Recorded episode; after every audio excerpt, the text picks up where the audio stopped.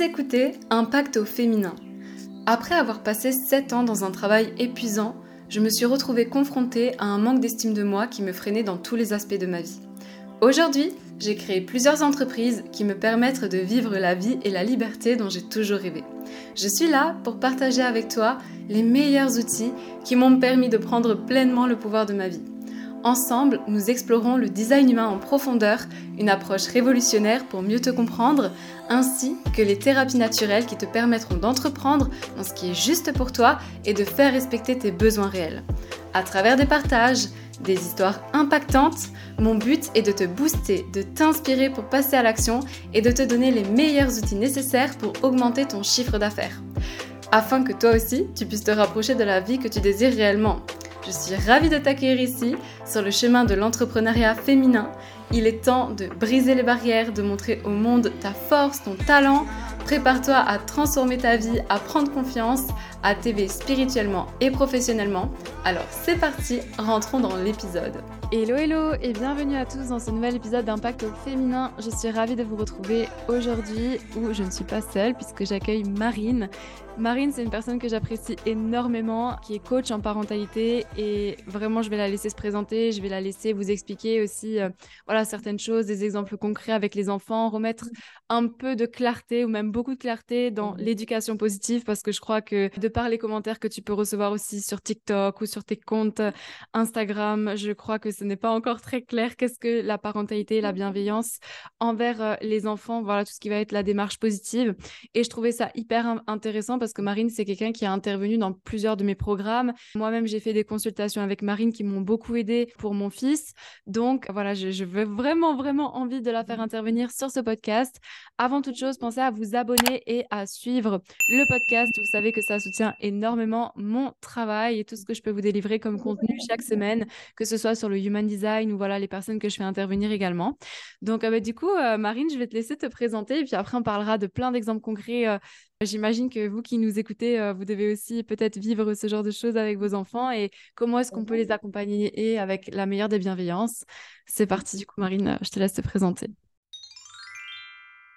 Oui, merci Elisa. Euh, merci de me donner cette opportunité euh, de pouvoir parler et d'intervenir sur ton podcast parce que euh, c'est trop bien d'avoir justement ben, une audience comme ça qui peut, qui peut entendre ce qu'on peut dire. Parce que souvent, ben, cette audience, elle peut avoir peut-être plein d'échos, plein de, choses. Elle voit des choses sur les réseaux, elle entend des choses à la radio et elle sait plus forcément où se positionner. Donc, c'est pas toujours évident. Je pense qu'il faut vraiment écouter les personnes avec lesquelles ça résonne le plus. Vraiment, on se dit, OK, ben, ce qu'elle dit, ça me parle. Donc, j'écoute et je prends ce que ce qu'il y a à prendre et, et, je laisse ce que je veux pas ce que je veux pas prendre ok? Donc euh, déjà merci. Mais du coup moi je suis Marine j'ai 36 ans bientôt 37 je suis maman de deux enfants qui ont 10 euh, ans et bientôt 9 ans un garçon et une fille et je suis euh, dans la parentalité dite positive, mais en fait, moi, j'appelle ça maintenant la parentalité classique parce qu'il faudrait que ça devienne une norme, en fait, ok? Euh, Clairement, je pense que voilà, tant qu'on la, on la définira comme positive, ce sera un peu un truc un peu qu'on comprend pas ou, ou euh, non, moi, j'ai pas envie d'être là-dedans et tout. Alors que moi, je pense que justement, voilà, tu vois? C'est vrai, en plus, t'as raison. Voilà faudrait vraiment que ça devienne euh, bah, la nouvelle norme, en tout cas. Donc euh, voilà, on va dire la parentalité. Et depuis euh, déjà un petit peu avant mon fils.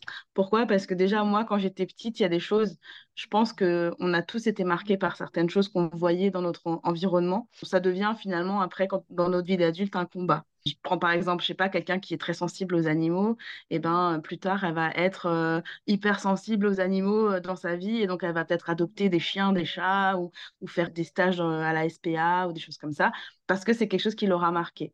Et moi, ce qui m'a toujours marqué, c'est le traitement qu'on réserve aux enfants.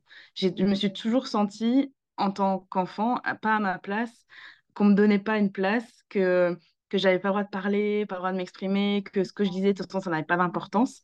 Et finalement, au fur et à mesure de quand on grandit, on se rend compte que bah, on l'a traîné, cette casserole-là, et qu'on l'a, comment dire, on l'a fait vivre à travers tout ce qu'on peut avoir comme expérience, que ce soit avec bah, les premiers petits copains, les amis, euh, euh, voilà, tout l'entourage qui commence à s'étendre euh, au, au, niveau des amis, au collège, au lycée, tout ça.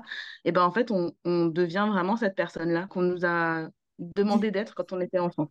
Voilà. Conditionnement vraiment dans la boîte. Voilà, c'est ça. Ce conditionnement-là, je l'ai, je l'ai vraiment mal vécu parce que ben, moi, je me suis dit, OK, ben dans ce cas-là, je me conforme aux attentes. Je m'exprime pas vraiment. OK. Et finalement, à travers la parentalité positive, bah, en fait, j'ai réussi à trouver moi ma place et à me dire, en fait, c'est ça, il est là mon combat à moi. Moi, j'ai toujours été vraiment intriguée. Pourquoi on, parle comme ça à un enfant et pourquoi on parle pas comme ça à un adulte? Et les adultes, ils se moquent un peu des enfants et, et tout ça, c'était vraiment quelque chose qui était à travers moi et où je me suis dit, bah, en tant qu'adulte maintenant, c'est hors de question que mes enfants vivent ça. Et c'est hors de question que n'importe quel enfant que je vois vive ça, en fait. Je, me suis vraiment fait euh, de ce truc-là un, credo, quoi, à me dire, euh, bah, je vais faire ça pour tous les enfants, finalement.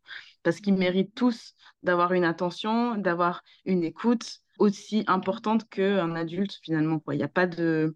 Il n'y a pas de jugement de valeur, en fait. C'est pas parce que tu es adulte que tu as le droit plus à la parole qu'un enfant.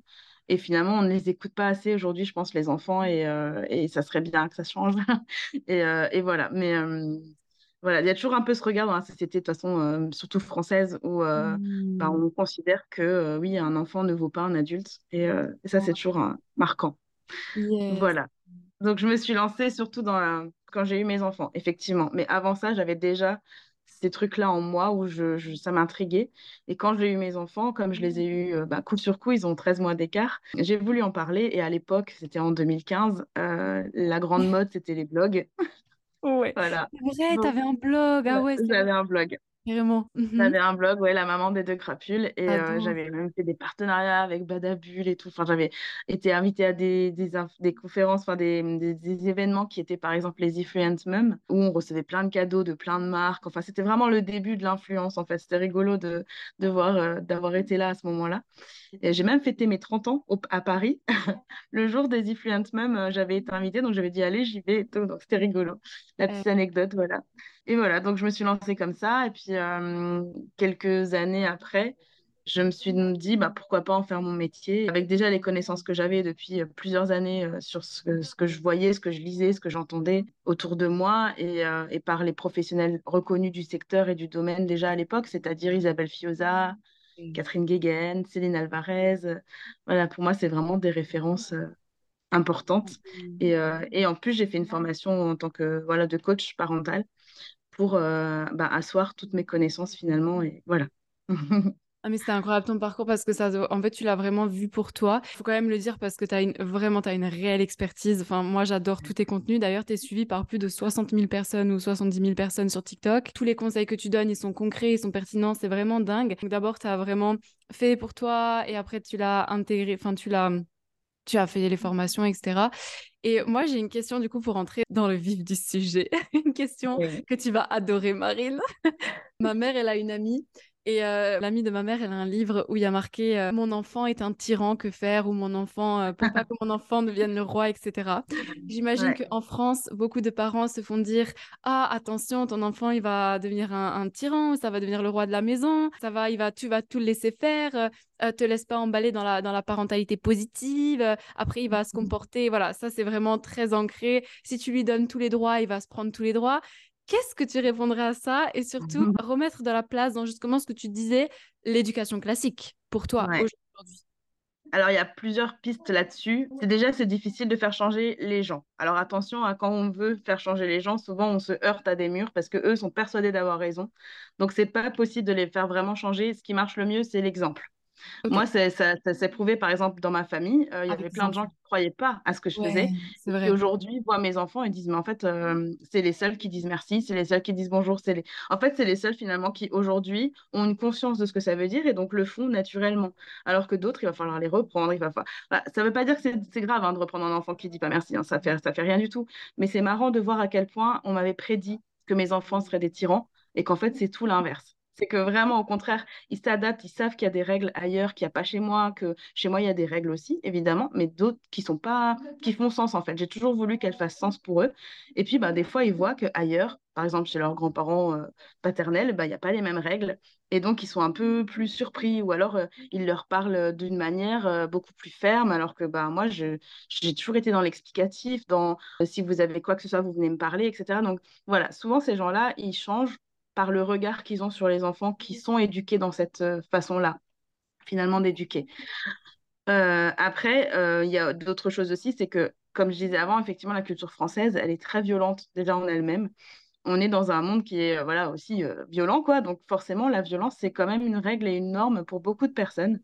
Et que on le voit hein, dès qu'il y a des exemples de personnes qui euh, qui font le bazar, qui voilà, qui se tiennent pas en société, ben ouais, ben il faudrait remettre la peine de mort, ouais, il faudrait la prison, il faudrait des peines plus fermes. En fait, on est toujours sur la sanction, la punition peu importe ce qui se passe. Et donc, je pense que clairement, ça passe par le changement de mentalité. À partir du moment où la, la majorité, en tout cas bruyante, sera euh, dans quelque chose de plus doux et qui marche mieux, c'est-à-dire la compréhension de chacun, l'acceptation, la tolérance, etc., ben, déjà, on s'en sortira mieux.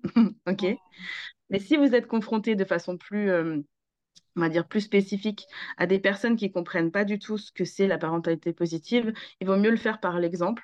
Et aussi en leur expliquant, euh, il y a une personne que j'aime beaucoup qui s'appelle Marion Querc, qui a réalisé euh, le premier film qui s'appelle Même qu'on est imbattable et qui va réaliser la suite là dans pas longtemps. Moi, je suis hyper excitée à ce truc-là parce que c'est trop bien.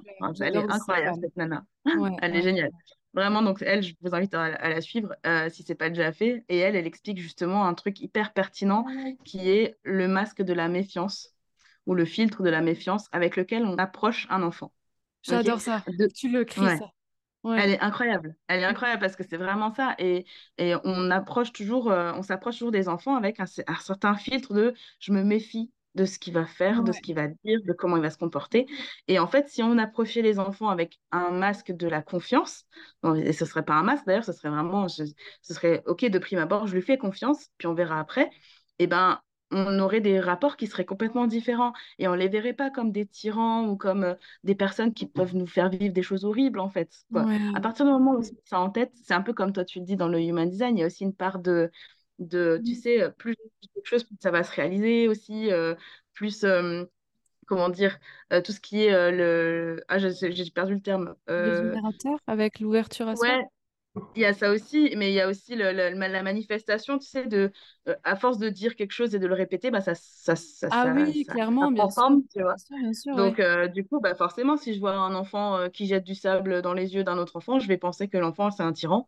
Alors qu'en fait, ça se trouve, c'est juste un réflexe naturel qu'il a de jeter. Et malheureusement, bah, qu'est-ce qui se présentait à lui de, à ce moment-là C'était du sable. Et qu'est-ce qu'il y avait à côté de lui à ce moment-là C'était un enfant. Donc, en fait, c'est aussi la circonstance qui fait parfois que bah, l'enfant, il a un comportement qui n'est pas OK, mais c'est pas, c'est malgré lui finalement.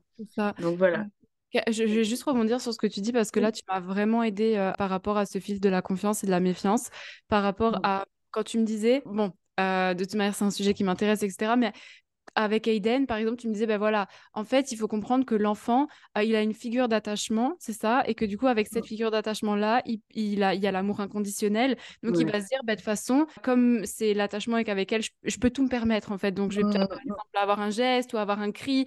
Et, en fait, le fait de faire ça, enfin, le fait de penser à ça, ça m'a vraiment aidé de me dire, mais en fait, Elisa ne regarde pas avec le fait qu'il veut faire quelque chose ou d'être, ah, mais si je commence, par exemple, à le mettre dans mon lit dès qu'il pleure, après, il va, il va s'habituer, il va me manipuler, etc. Alors qu'en fait, pas du tout. J'adore faire le cododo avec lui. Mmh. Et c'est vrai qu'il y a beaucoup de personnes de mon entourage qui m'ont dit Ah, tu devrais pas l'habituer. Si tu le prends tout le temps dans les bras quand il pleure, il va s'habituer, etc. Alors que mon enfant, il faisait les nuits à, partir de trois semaines et qu'il les fait toujours. Mais c'est juste qu'il y a des nuits où bah, il pleure de temps en temps et je le prends avec moi. mais d'autres nuits où je le remets et il fait la nuit mmh. complète. Et il a sept mois au jour d'aujourd'hui. Et franchement, pour moi, les nuits, c'était hyper simple. Après, mmh. chaque enfant est différent et chaque situation aussi, attention, mais pour donner mon retour, quoi. Mais c'est ce qui est attendu de la société, c'est qu'on te dise, euh, les gens veulent, entendre, ah ouais, mon bébé fait ses nuits, euh, trop, cool, quoi, je suis tranquille. Et en fait, ça, c'est ce qu'on veut entendre. Mais la réalité, pour beaucoup de personnes, c'est pas ça. Et donc, on se sent un peu en marge de la société. Et quand on a toujours voulu fitter avec ce qui se passait autour de nous, on s'est toujours dit non, il faut que je, faut pas que je, je dérape, il faut voilà, il faut que je, je sois dans la norme. Et ben forcément, on se dit merde, moi, j'y suis plus là. Et donc, il faut vite que j'y retourne. Donc, il faut vite que mon enfant fasse ses nuits, sinon il y a quelque chose qui est pas normal chez moi et c'est pas ok. Et en fait, c'est tout ça, tu vois, qui va pas. Ça. Mmh. Alors qu'en fait, mais mm. le comportement de l'enfant, il dit que quelque chose sur l'environnement et l'état de l'enfant. Il dit rien sur toi en tant que parent. Toi, en tant que parent, la réponse que tu vas donner va forcément ensuite créer une sorte de routine avec l'enfant. C'est-à-dire que l'enfant, il va comprendre au fur et à mesure, et c'est pas un caprice et c'est pas de la manipulation, c'est juste humain, en fait, hein, de se dire, OK, je reçois cette réponse quand je fais comme ça, eh ben, est-ce que ça me convient Dans ce cas-là, je continue mon comportement ou est-ce que ça ne me convient pas? Et dans ce cas-là, peut-être qu'il ne sait même pas faire autrement, l'enfant, pour l'instant. Tu vois, je prends l'exemple d'un enfant qui, qui, se roule par terre parce que tu lui as pas donné sa banane et je ne sais pas pourquoi, tu vois? Et eh ben toi, tu vas dire, punaise, quand je lui donne pas, il se roule par terre. Évidemment, quand je lui donne, il va arrêter. Bah oui, parce que lui, le but de l'enfant, c'est d'avoir la banane. Il s'en fout, en fait, que toi, t'es pas OK, il comprend pas forcément pourquoi. Enfin, voilà, il y a tout ça, en fait, qui est à prendre en compte. Et au pire, il se roule par terre, c'est son émotion qui est en train d'être exprimée. T'es pas obligé de dire, OK, bah, je change d'avis, même si c'est OK de changer d'avis parfois, OK? Ça dépend des situations, mais si tu changes d'avis, ça fait pas de toi quelqu'un de de laxiste parce que tu as finalement accepté de lui donner cette banane. Enfin, tu vois, c'est plein de comportements comme ça. Il faut voir l'environnement global, en fait, dans lequel l'enfant il évolue et les stratégies qu'on peut lui apporter à cet enfant. Moi, j'ai toujours les stratégies qu'on a apportées aux enfants, c'est pour que justement ils apprennent au fur et à mesure à réguler leurs émotions. Chose que nous, on n'a pas appris, ok Ou très rarement. Et, et, du coup, aujourd'hui, il faut le faire, quoi. Parce qu'il faut leur expliquer. Et dans des moments calmes, pas au moment où il y a la crise. Le moment où il y a la crise, c'était foutu. Il faut vraiment le faire après. Mm. C'est ce que tu disais. En fait, là, ce que tu es en train de dire, par exemple, pour les gens qui nous écoutent, c'est de montrer une autre manière de faire à l'enfant. Par exemple, s'il se roule par terre, bah, tu peux lui dire bah, la prochaine fois que tu es énervé, que je t'ai pas donné la banane, que tu es en colère et de le théâtraliser, surtout que tu me disais de beaucoup théâtraliser. Tu peux taper des pieds ou tu peux. Euh, tu avais dit des choses comme ça, non? C'était. Oui, c'est ça. En fait, ça, dépend ce que toi aussi tu acceptes. C'est-à-dire que si tu habites au quatrième étage et que tu as des voisins, bah, tu n'as peut-être pas envie qu'ils tapent du pied. c'est clair, c'est clair.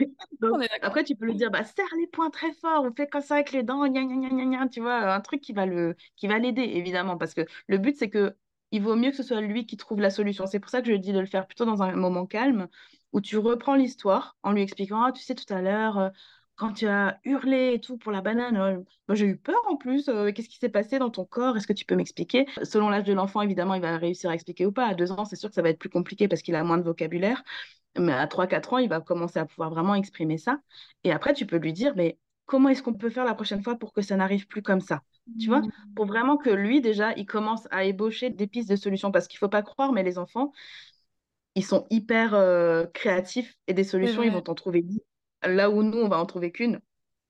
Tu vois, moi, je disais euh, taper du pied, serrer les poings. Mais ça se trouve, eux, ils vont te dire un truc, euh, mais qui sort de l'espace, tu vois. Mais c'est trop rigolo parce que ça peut être la prochaine stratégie à mettre en place quand la prochaine crise arrivera, par exemple. Ouais, tu vois, c'est vraiment ça qu'il faut, qu'il faut se dire. C'est que c'est pas une fatalité d'avoir une crise. Une crise, c'est une, émotion qui s'exprime, mais pas forcément de la bonne manière par rapport à ce qui est attendu par nous, par la société, par le, reste de, l'environnement. Mais, mais du coup, il faut essayer de lui expliquer quoi faire autrement. Parce que sinon, lui, il va pas se dire, euh, bah, bah, il sait pas en fait quoi faire, comment faire autrement, je sais pas en fait. Donc, il euh, faut lui montrer. Carrément, mmh. vraiment, je pourrais parler de ça des heures avec toi, hein, parce que j'ai tellement de questions. Je pense que les gens qui nous écoutent, c'est un sujet qui est tellement large et grand. Donc oui, parce que l'idée, c'est, voilà, comme tu disais, de lui montrer autre chose. Du coup, pour euh, un peu arrondir et, clôturer, parce que l'idée, bah, c'est que voilà, les épisodes ils soient que, que, vous puissiez, que, je puisse te réinterviewer sur un autre sujet la prochaine fois. Ah, parce, que je, parce que là, on parle vraiment des enfants, mais les parents aussi, la culpabilité de crier sur son enfant, par exemple. Euh, dire Oh mon Dieu, j'ai été horrible, je suis une... qu'est-ce qui, ce qui m'arrive Pourquoi est-ce que j'ai été comme ça Je suis pas comme ça d'habitude, je suis fatiguée, la fatigue, la charge mmh. mentale. Des mamans, des nouveau-nés, l'allaitement. Donc, ouais, bref, il y a plein de sujets que j'ai envie d'aborder avec toi. Donc, ce sera le next épisode.